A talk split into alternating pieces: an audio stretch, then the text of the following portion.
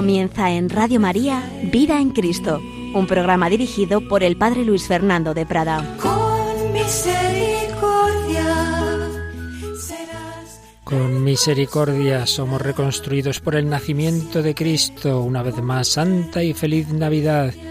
El Hijo de Dios se ha hecho nuestro hermano, se ha hecho hombre para que nosotros seamos hijos de Dios y por eso podemos decir Padre nuestro. Vamos a seguir comentando ese Padre Nuestro, o mejor dicho, recogiendo el comentario que nos dejaba Benedicto XVI sobre la oración de los hijos de Dios. con amor eterno te amo. Derramaré mi gracia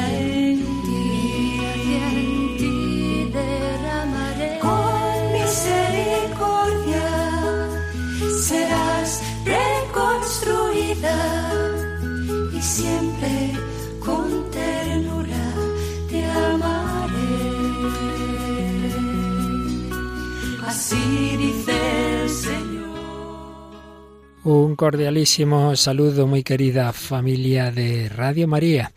Aquí estamos un día más retomando esta, estas enseñanzas que nos dejaba el Papa Benedicto XVI como teólogo, no como Papa en realidad Joseph Ratzinger, en su obra Jesús de Nazaret sobre el Padre Nuestro, sobre la oración de los hijos de Dios.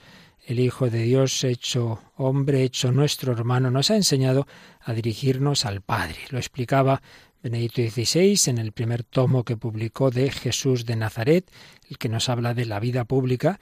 Tiene este capítulo que hemos ido resumiendo, exponiendo, simplemente casi leyendo en estos últimos programas. Y bueno, vamos a seguir avanzando, quizá acabemos ya hoy. Habíamos comenzado la petición de no nos dejes caer en la tentación, ya la habíamos introducido y vamos a seguir eh, recogiendo lo que nos enseñaba el gran Joseph Ratzinger. Nos hablaba del libro de Job, el famoso santo Job, más paciencia que Job decimos, porque realmente el pobre tuvo muchísimos sufrimientos. Pero más allá de eso, es muy importante que, como señalaba el Papa, eh, en él, en Job, se, se perfilan aspectos del misterio de Cristo. ¿Por qué? Bueno, pues si recordáis, ese libro comienza diciendo que, que Satanás le pidió a Dios permiso para, para tentar, para, para, para hacerle daño, para hacerle sufrir, hacerle sufrir a, a Job. Entonces dice el, Papa Benedicto, Satanás ultraja al hombre para así ofender a Dios. Su criatura, que la ha formado a su imagen, es una criatura miserable, claro. Eh, para Satanás atacar a Dios y atacar al hombre van unidos porque Él nos tiene envidia y somos criatura de Dios, entonces si dice, mira, mira, mira, mira, qué mal te ha salido esa, esa tu criatura, ¿te crees que es muy bueno? Pues no lo es. Todo lo que en ella, en esa criatura, parece bueno, es más bien pura fachada, es lo que quiere demostrar Satanás. En realidad, al hombre, a cada uno, solo le importa su bienestar. Este es el diagnóstico de Satanás, al que el Apocalipsis describe como el acusador de nuestros hermanos, el que los acusaba día y noche ante nuestro Dios. Al principio de ese libro de Job aparece que Job era un hombre muy bueno, que servía a Dios, pero claro, es que le iba todo muy bien. Y dice Satanás, claro, así es muy fácil, es rico, tiene una familia estupenda. A ver, a ver, cuando empiecen a pasarle sufrimientos ya veremos si te sigue sirviendo. Esa es un poquito la tesis con la que inicia este libro de Job y donde se presenta a Satanás como enemigo del hombre. Y recuerda aquí el Papa que ya el último libro de la Biblia, el Apocalipsis, lo llama el acusador de nuestros hermanos, lo cual, por cierto, debemos hacer una aplicación. Y es que cuando nosotros acusamos a otros cristianos, estamos hablando mal unos de otros, de sacerdotes, de obispos, etcétera, cuidado, podemos estarle haciendo el juego a Satanás, que es acusador de nuestros hermanos. Como señalaba el Papa, y bueno, si no digo otra cosa, todo lo que ahora yo vaya diciendo es ya de este libro de, de Benedicto XVI, la difamación del hombre y de la creación es en definitiva una difamación de Dios una difamación de Dios, una justificación para rehusarlo, para rehusar a Dios. Mira, mira, qué mal te ha salido la creación. Satanás quiere demostrar su tesis con el justo Job. Si se le despoja de todo, acabará renunciando muy pronto a su religiosidad. Así Dios le da a Satanás la libertad de someterlo a la prueba, aunque dentro de límites bien definidos. Dios deja que el hombre sea probado, pero no que caiga. Es decir, Satanás le tiene que pedir permiso a Dios para tentarlo. Y Dios le da el permiso al principio con un límite, luego le deja otro. Dios permite hasta donde quiere permitir. Aquí aparece, señalaba el Papa, de forma velada y todavía no explícita el misterio de la forma vicaria que se desarrolla de manera grandiosa en Isaías 53.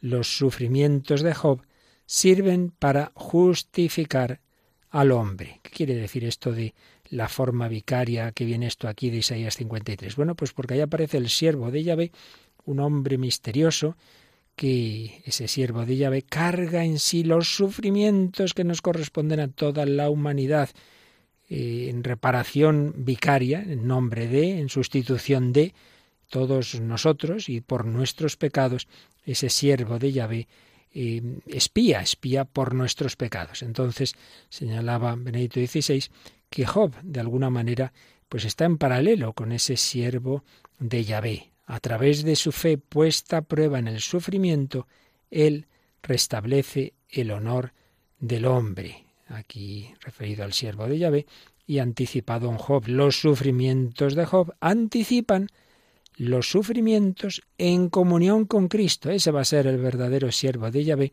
y ese es aquel al que anticipaba Job. Job sufre, sí, pero infinitamente más va a sufrir Jesucristo. Ese es el siervo de Yahvé, que ya veía en la profecía Isaías, el capítulo 53 de Isaías. El que realmente más va a sufrir es Cristo pero va a sufrir por nuestros pecados. Sufrimientos en comunión con Cristo que restablece el honor de todos nosotros ante Dios y nos muestra el camino para no perder la fe en Dios, ni siquiera en la más profunda oscuridad. Nos muestra el camino para no perder la fe en Dios, ni siquiera en la más profunda oscuridad. Y es que a Job le ocurren todo tipo de desgracias y calamidades ¿Y qué es lo que suele ocurrir cuando a una persona que era más o menos creyente, religiosa, eh, le ocurren muchas desgracias? Pues con frecuencia, pues que esa fe que se ve entonces si era profunda o no, si no lo era, se pierde. O se queda uno, como dicen algunos, me he enfadado con Dios, me ha fallado el Señor. Bueno, ahí se ve, ahí se ve esa fe. Jesucristo va a sufrir muchísimo más y no va a perder la confianza en su Padre. Claro, era Dios, pero era hombre y como hombre lo está pasando muy mal. Jesús tiene esa profunda oscuridad en su alma. Va a recitar aquel salmo, Dios mío, Dios mío, porque me has abandonado. Gesemaní va a tener mucha oscuridad, dirá a sus apóstoles, mi alma está triste hasta el punto de morir.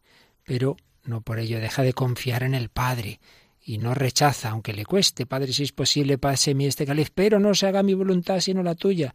Y al final en la cruz, Padre, a tus manos encomiendo mi espíritu. Job fue tentado, Job tuvo muchos sufrimientos, podía haberse rebotado, podía haber perdido esa fe en Dios. Y nos sigue explicando Papa Benedicto XVI en Jesús de Nazaret. El libro de Job nos puede ayudar a distinguir entre prueba y tentación, prueba y tentación, para madurar, para pasar cada vez más de una religiosidad de apariencia a una profunda unión con la voluntad de Dios, el hombre necesita la prueba. ¿Veis esto que decíamos?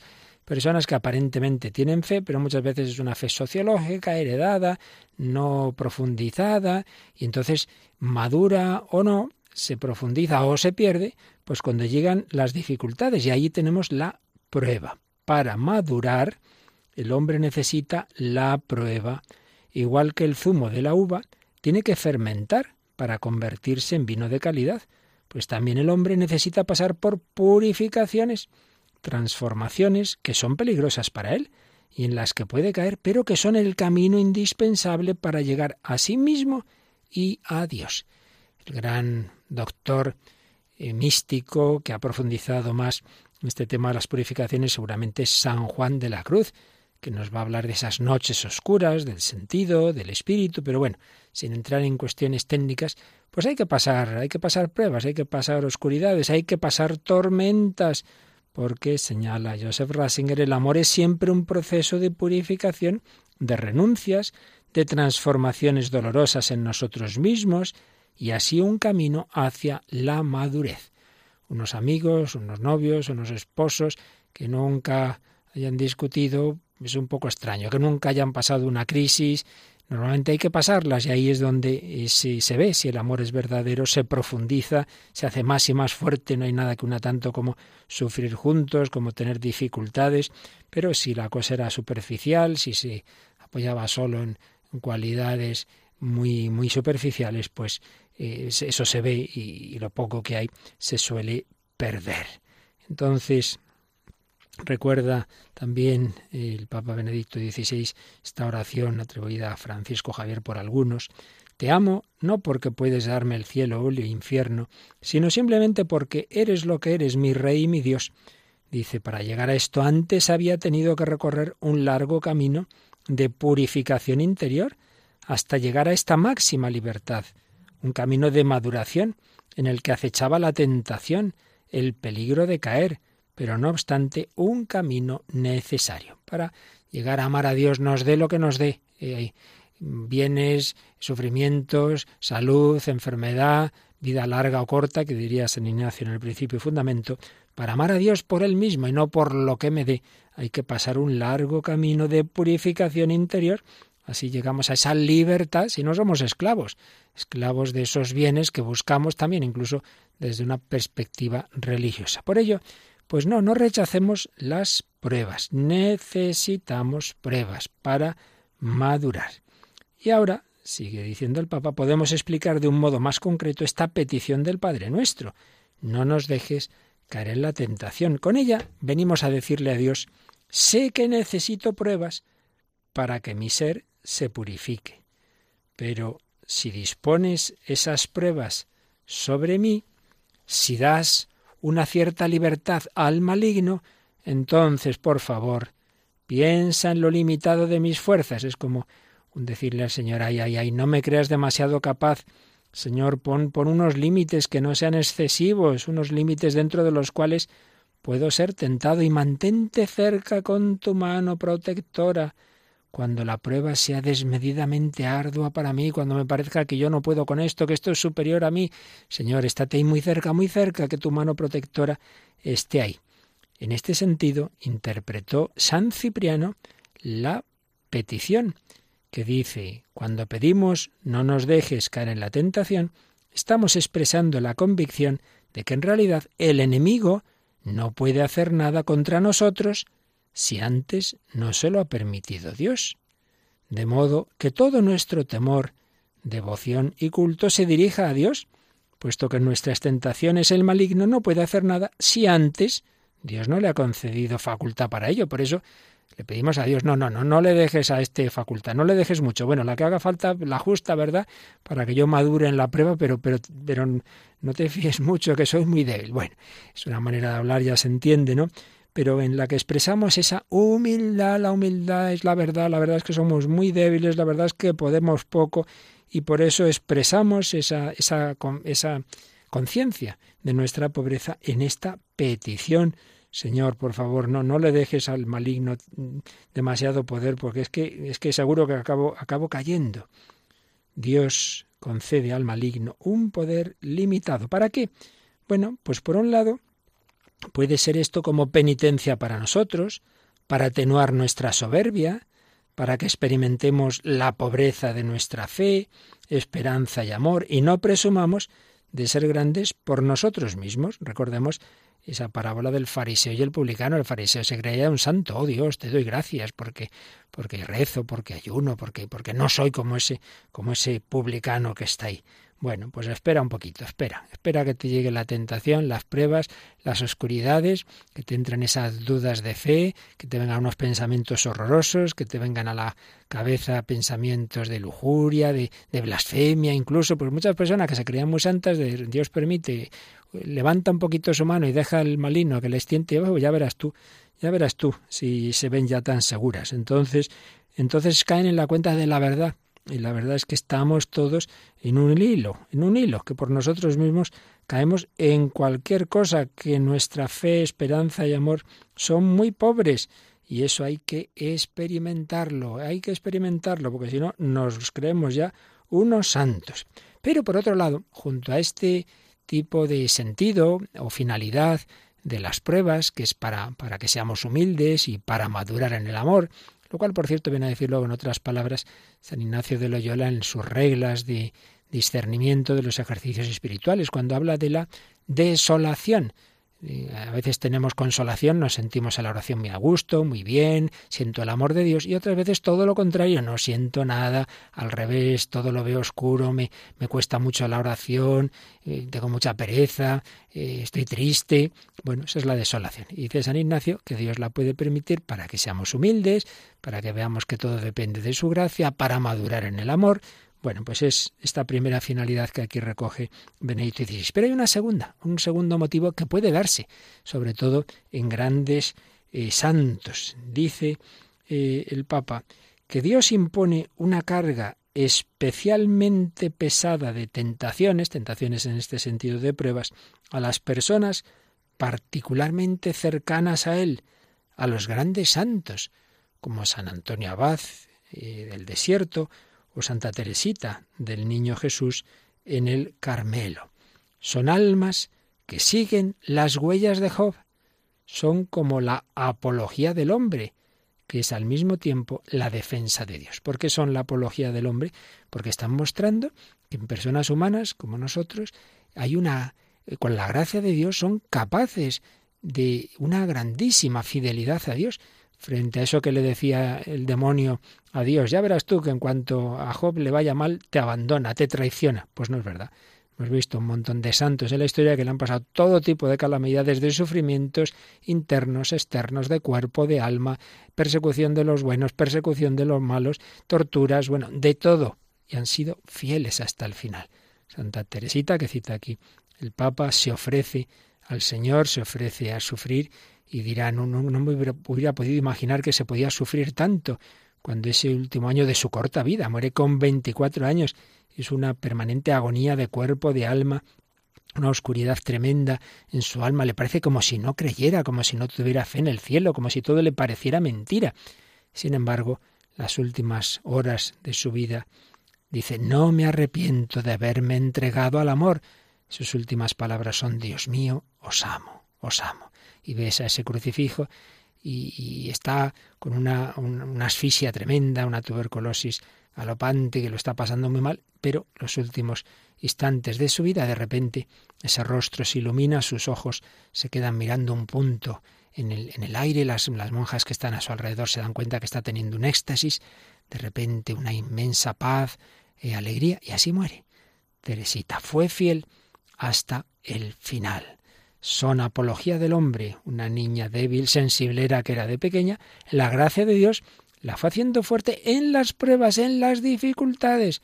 Por eso saquemos la enseñanza para nuestra vida, muy importante. En el Padre Nuestro no decimos que no tenga tentaciones, sino no nos dejes caer. Todos necesitamos pruebas, purificaciones, tentaciones, problemas, crisis, llamadlo como queráis. La cuestión está en que ahí maduremos, que ahí, con la gracia de Dios, con la gracia de Dios, pues seamos, seamos fieles, porque con esa gracia todo es posible, que no nos apoyemos en nosotros mismos, que nos apoyemos en el Señor.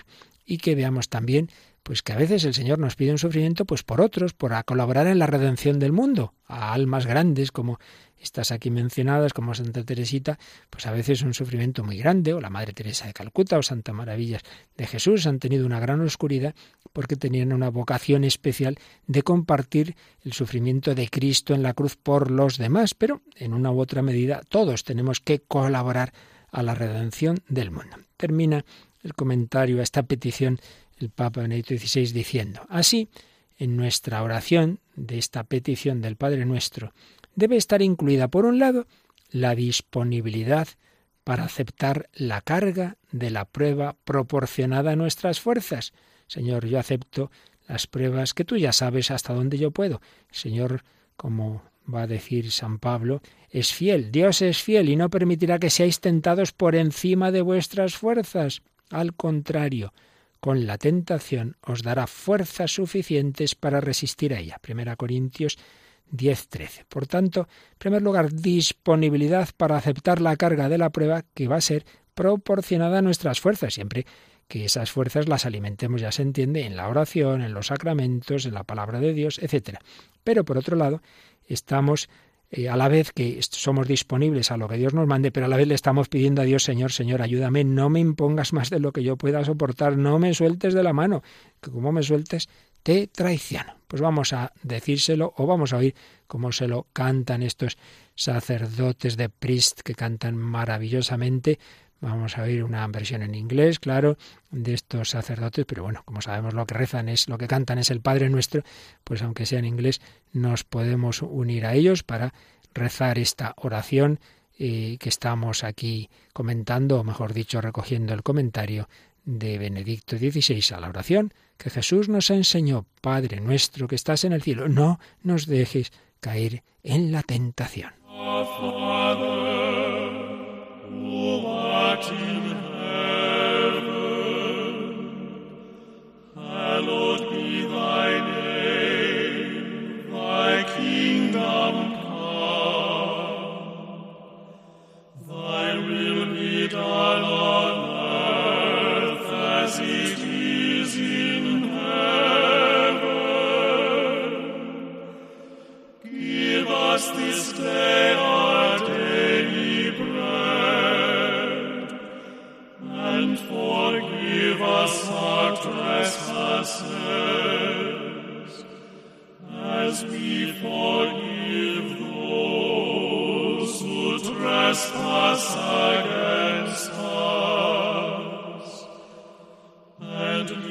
us not into temptation.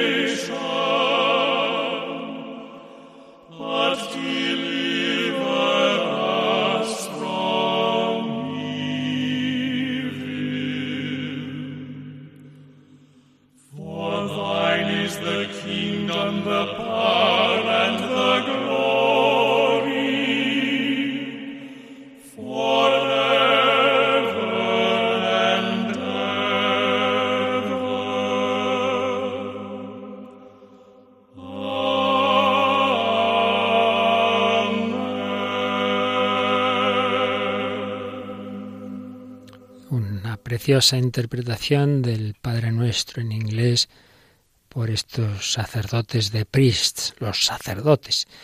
Padre Nuestro, no nos dejes caer en la tentación y líbranos del mal. Bueno, el texto original, según los expertos en el griego, quizás sea más correcto decir líbranos del malo, del maligno.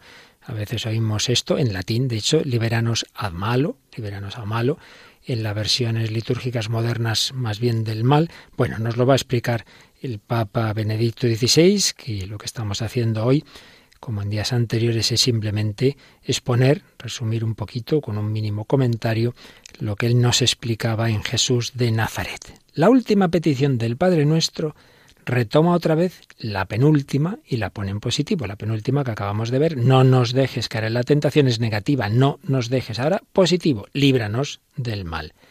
En este sentido hay una estrecha relación entre ambas.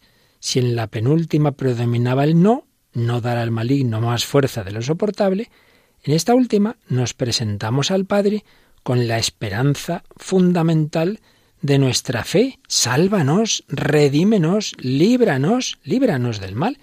Los apóstoles, recordáis, gritaban en la barca cuando se levantó la tormenta y, Jesús estaba dormido, Señor, sálvanos, sálvanos que perecemos.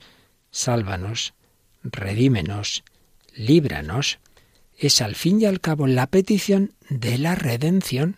¿Cuántas veces lo decimos? Jesucristo se ha hecho hombre, ha venido del cielo a la tierra, ha nacido, ha vivido, muerto y resucitado para salvarnos, para redimirnos. Pero, ¿de qué queremos ser redimidos? En las traducciones recientes del Padre Nuestro, señalaba Benedicto XVI, el mal puede referirse al mal impersonal o al maligno. Ese ser personal, el demonio, puede traducirse de las dos formas. Pero señala, es que en el fondo Ambos significados son inseparables, claro.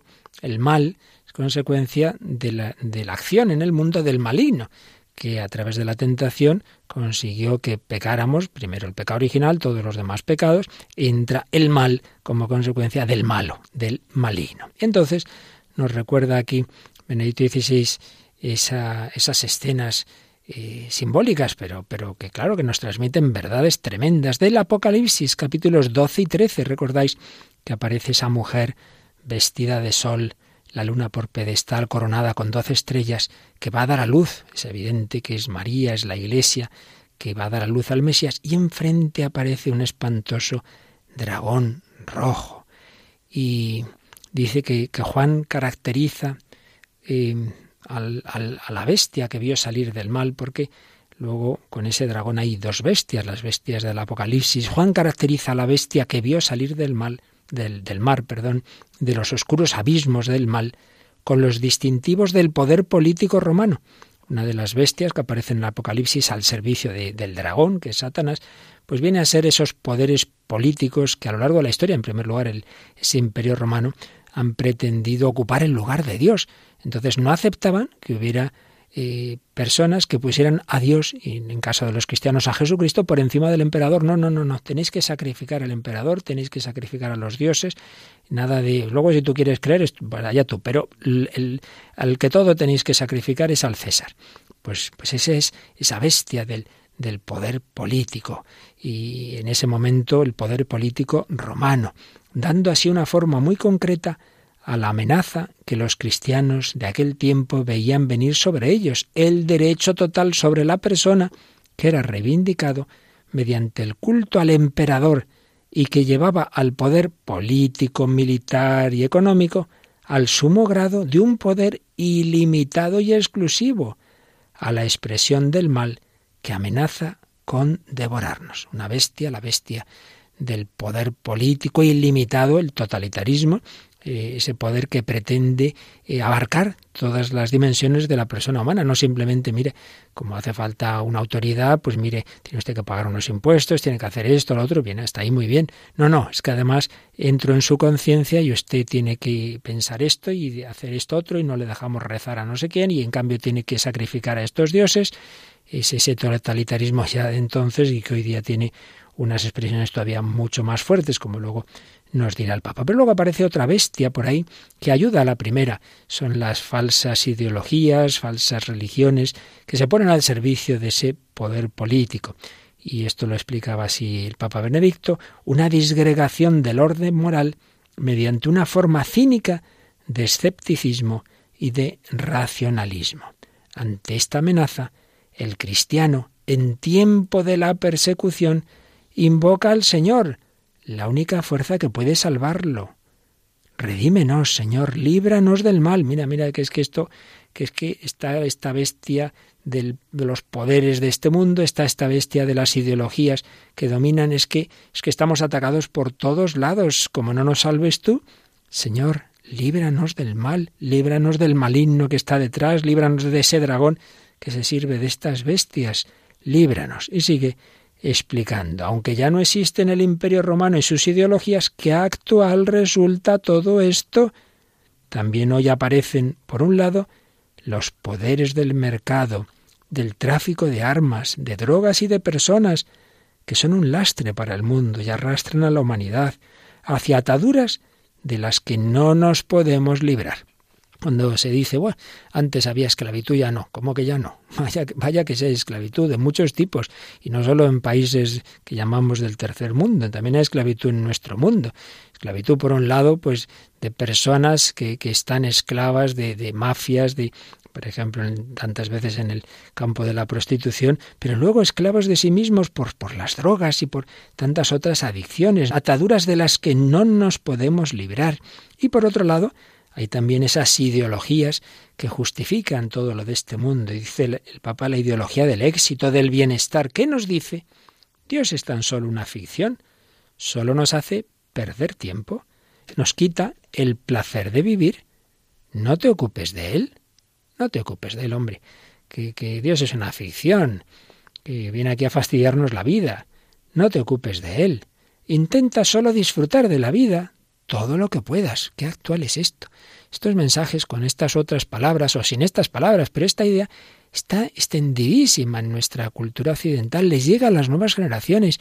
Qué difícil es hoy educar niños, adolescentes y jóvenes, por buenos que sean los padres, cuando por todos lados muchas veces en, los colegios, institutos, pero desde luego en, los medios de comunicación, en el cine, en Internet, llegan estos mensajes. Lo importante es el éxito, el placer, el bienestar. Y Dios es una ficción que te quita el placer de vivir. Venga, hombre, no pierdas el tiempo, no te ocupes de él, intenta solo disfrutar de la vida. Por eso, dice el Papa, también estas tentaciones parecen irresistibles. El Padre nuestro en su conjunto, y esta petición en concreto nos quieren decir, cuando hayas perdido a Dios, te habrás perdido a ti mismo. Es, es mentira eso que te dice el mundo. Tú crees que, que para ser libre y ser feliz tienes que dejar a Dios. Dice, pues es al revés. Cuando hayas perdido a Dios, te habrás perdido a ti mismo, porque entonces serás tan solo un producto casual de la evolución que es el hombre si no ha sido creado por Dios. Pues nada, un átomo así que evolucionó y fíjese usted por dónde al final casualmente sales tú. Pues qué bonito. ¿De dónde venimos? De la nada, por casualidad, por azar, a dónde vamos? A la nada. Cuando hayas perdido a Dios, te habrás perdido a ti mismo. Serás tan solo un producto casual de la evolución. Entonces habrá triunfado realmente el dragón. Habrá triunfado Satanás. Pero mientras éste no te pueda arrancar a Dios, a pesar de todas las desventuras que te amenazan, permanecerás aún íntimamente sano, aunque nos pasen muchas calamidades, aunque lo pasemos mal, aunque podamos caer en esto y en lo otro, si mantengo a la fe, la esperanza, si no te arrancan a Dios, permanecerás aún íntimamente sano. Por ello, dice el Papa, es correcto que la traducción diga líbranos del mal. Los males, los males, en plural, pueden ser necesarios para nuestra purificación, pero el mal, el mal en singular, es el que destruye. Y ese mal es perder a Dios, es perder la fe, es perder esa esperanza en el Señor. Podemos tener males y nos conviene, hemos visto en la petición anterior, pasar pruebas, pues muy bien, pueden ser necesarios para nuestra purificación, pero el mal verdadero, el que nos destruye, es perder a Dios. Por eso pedimos desde lo más hondo que no se nos arranque la fe, que nos permite ver a Dios, que nos une a Cristo. Pedimos que por los bienes no perdamos el bien mismo con mayúscula, que por los bienes, por el dinero, por el placer, por esto, lo otro, son bienes, sí, sí, Dios ha hecho muchas cosas buenas, pero si hacemos de ellas un Dios y nos, nos esclavizamos a ellas, por los bienes perdemos el bien con mayúscula. Y ojo, que esto puede pasarnos incluso a nivel dentro de la Iglesia, a nivel apostólico, por hacer cosas buenas, y hacer cosas por Dios, perdemos al Dios de las cosas. Por hacer apostolado y decir a los demás que Dios es bueno, no hablo con Dios, no hago oración, pero hombre, y entonces, ¿qué, qué, qué, qué es esto? Pues hago muchas cosas, pero soy yo el primero que no está con el Señor. Marta, Marta, andas inquieta y nerviosa con muchas cosas y una sola es necesaria, le dice Jesús a, a Marta de Betania. Por los bienes podemos perder el bien con mayúscula. Pedimos que no pase eso, que no perdamos el bien y que tampoco en la pérdida de bienes se pierda para nosotros el bien, Dios, que puedo perder la salud, que puedo perder el dinero, pues que no pierda el bien fundamental, a Dios mismo, seré pobre, pero con Dios, que no nos perdamos nosotros. Líbranos del mal, líbranos de ese mal, de ese verdadero mal, que no nos perdamos nosotros. Señor, perderé todo menos la confianza en ti, decía San Claudio de la Colombier. Puedo perder todo, pero no la esperanza de tu amor, de tu misericordia, Señor. Confío en ti. Vamos a decírselo, vamos a pedir al Señor que aumente nuestra fe, nuestra confianza, que pase lo que pase, no perdamos nunca esa confianza en el Sagrado Corazón de Jesús. En ti confío, porque creo en tu amor para conmigo.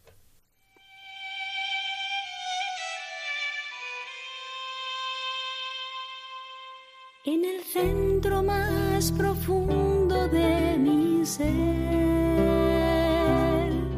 el deseo más sincero es amarte. Y aunque no hago el bien que quiero y hago el mal que no quiero, confío en ti,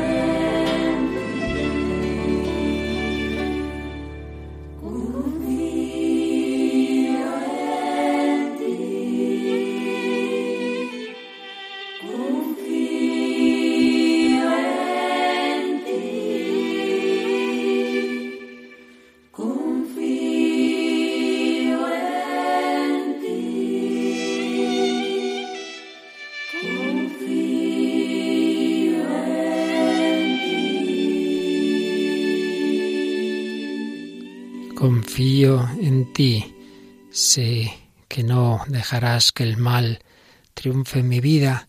Si confío en ti, si te pido tu gracia, líbranos del mal, líbranos del maligno. Seguimos recogiendo el comentario que nos dejaba Benedicto XVI al Padre nuestro sobre Jesús de Nazaret.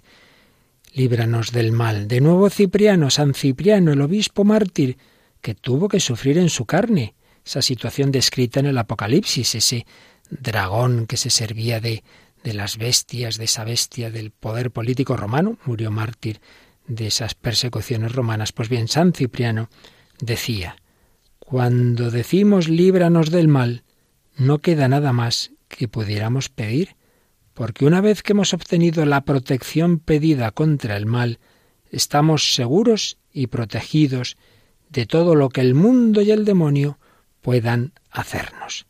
¿Qué temor puede acechar en el mundo a aquel cuyo protector en el mundo es Dios mismo? Bueno, si Dios me, me protege del mal, pues bueno, tendré males, pero el mal verdadero que es perder a Dios no lo voy a tener, porque estoy arraigado en él.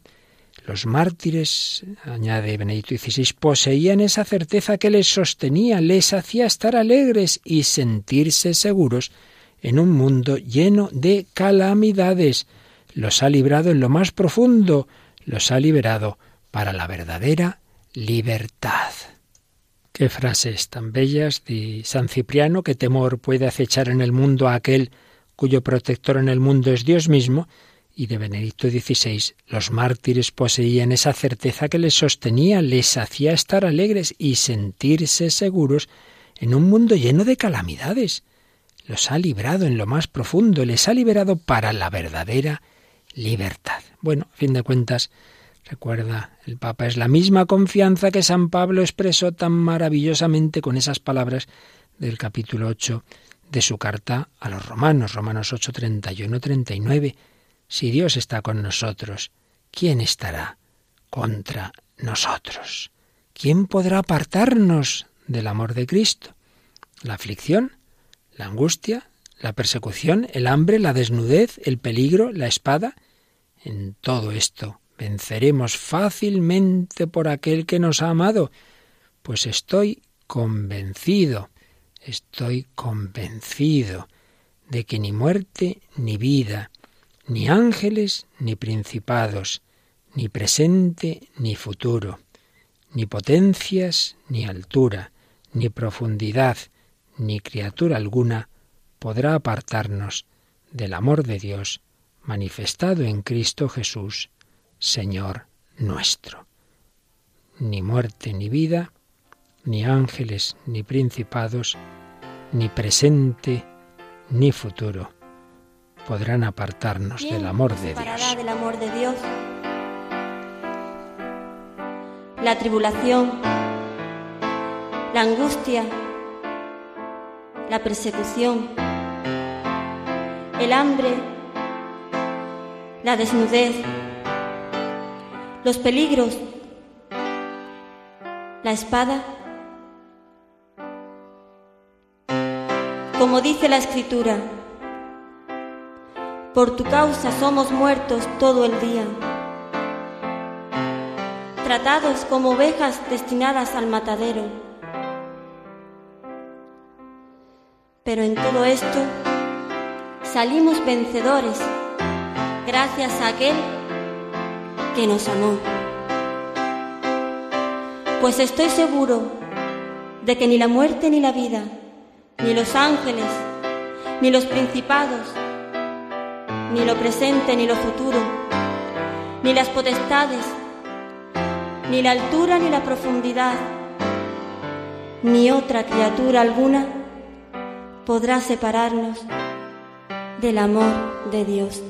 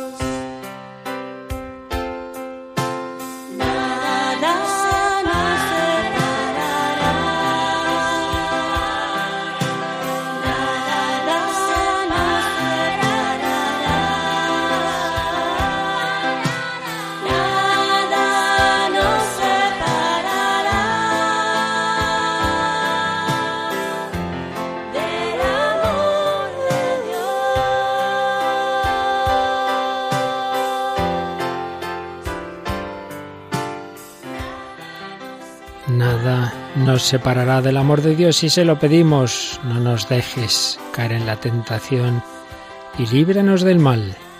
Y termina este capítulo sobre el Padre nuestro Benedicto XVI diciendo, con esta última petición volvemos a las tres primeras.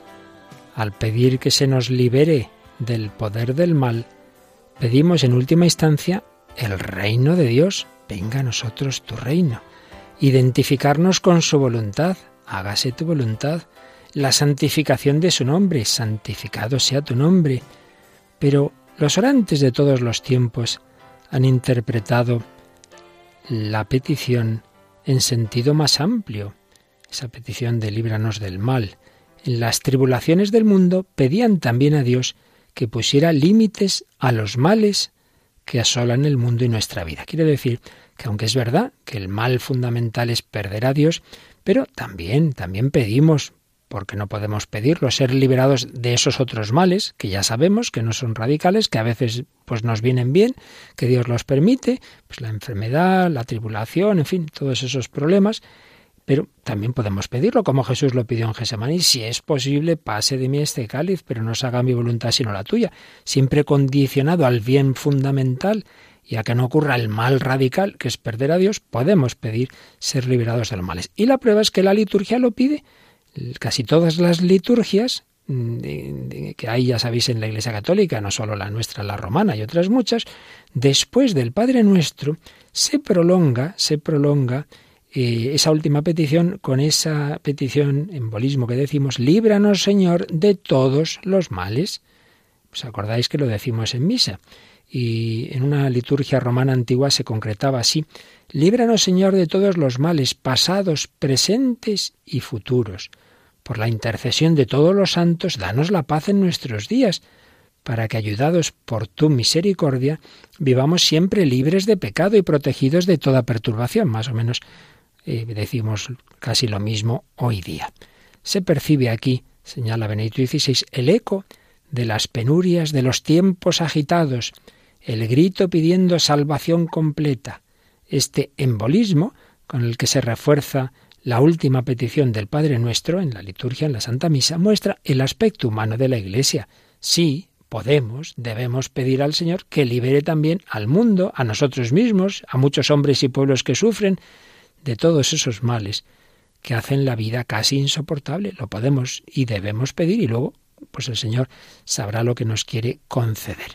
Y también podemos y debemos aplicar esta ampliación de la última petición del Padre Nuestro a nosotros mismos como examen de conciencia, como exhortación a colaborar para que se ponga fin a la prepotencia del mal. Ahí está lo, gordo, la prepotencia del mal. Pero con ello no debemos perder de vista la auténtica jerarquía de los bienes y la relación de los males con minúscula, con el mal mayúscula, por excelencia. No nos olvidemos, sí, podemos pedir esos bienes de salud, podemos pedir ser liberados de desgracias, de calamidades, pero lo realmente importante es ser liberados del mal con mayúscula. Nuestra petición no puede caer en la superficialidad.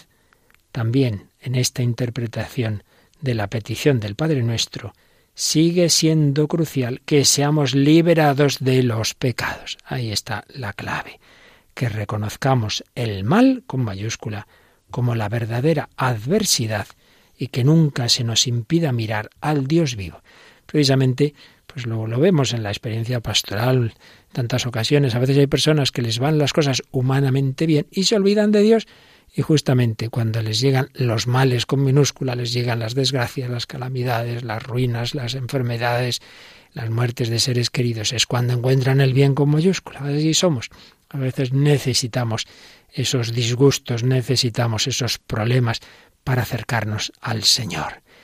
Y bueno, en la versión en, bueno, en, no, en, el, en el Padre Nuestro original no aparece luego ese amén, pero lo solemos añadir, no en la liturgia de la misa, pero sí tantas ocasiones en que rezamos el Padre Nuestro, añadimos el amén. Y ahora, no ya Benedicto XVI, que no dice más al respecto, pero sí el, el catecismo nos habla de ese amén y nos dice en el, en el número 2856, después terminada la oración, dices amén refrendando por medio de este amén, que significa así sea, lo que contiene la oración que Dios nos enseñó. Una frase tomada de San Cirilo de Jerusalén. El decir ese amén es decir, sí, Señor, yo lo creo, yo quiero que esto sea así porque tú quieres que esto sea así. Amén. Se lo decimos también nosotros al Señor. Ojalá queremos que nos ayudes a cumplir en nuestra vida todas estas peticiones de esta maravillosa oración que tú nos has enseñado.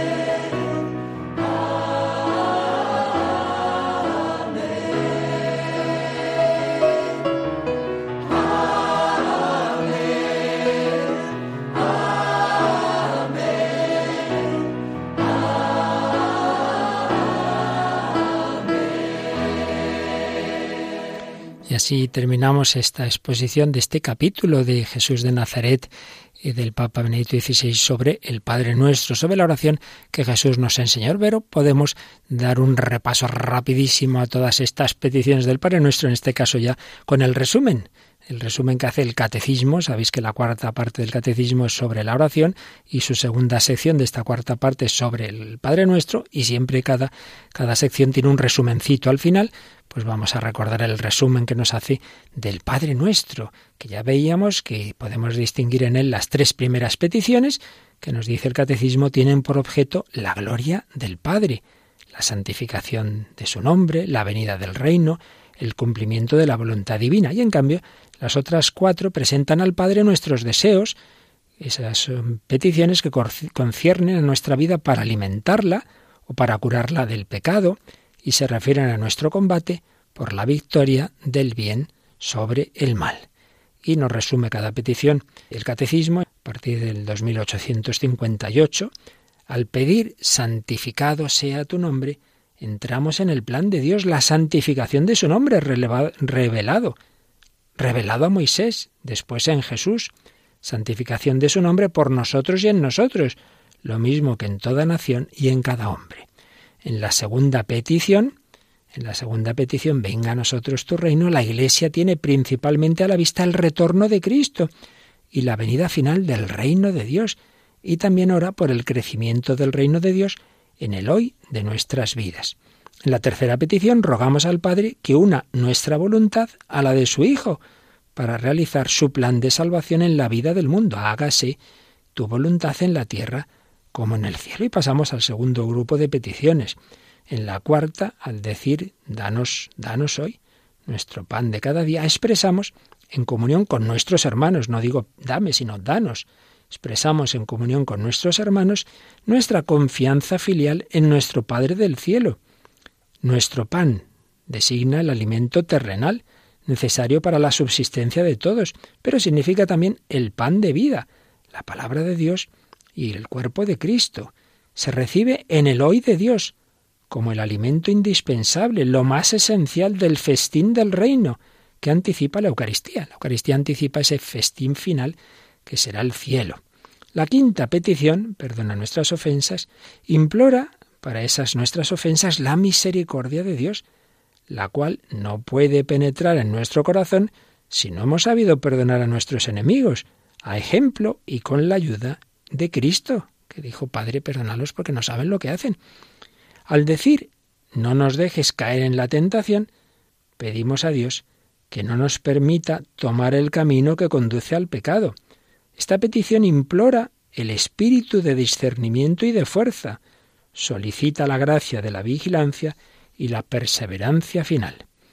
Y en la última petición, líbranos del mal, el cristiano pide a Dios con la Iglesia que manifieste la victoria ya conquistada por Cristo sobre el príncipe de este mundo, sobre Satanás, el ángel que se opone personalmente a Dios y a su plan de salvación. Y con el amén final expresamos nuestro fiat, hágase, el hágase de María, nuestro fiat respecto a las siete peticiones. Así sea. Pues de nuevo vamos a, a rezar este Padre nuestro en la, esa versión que tantas veces hemos cantado desde siglos, durante siglos, en la liturgia de la Iglesia.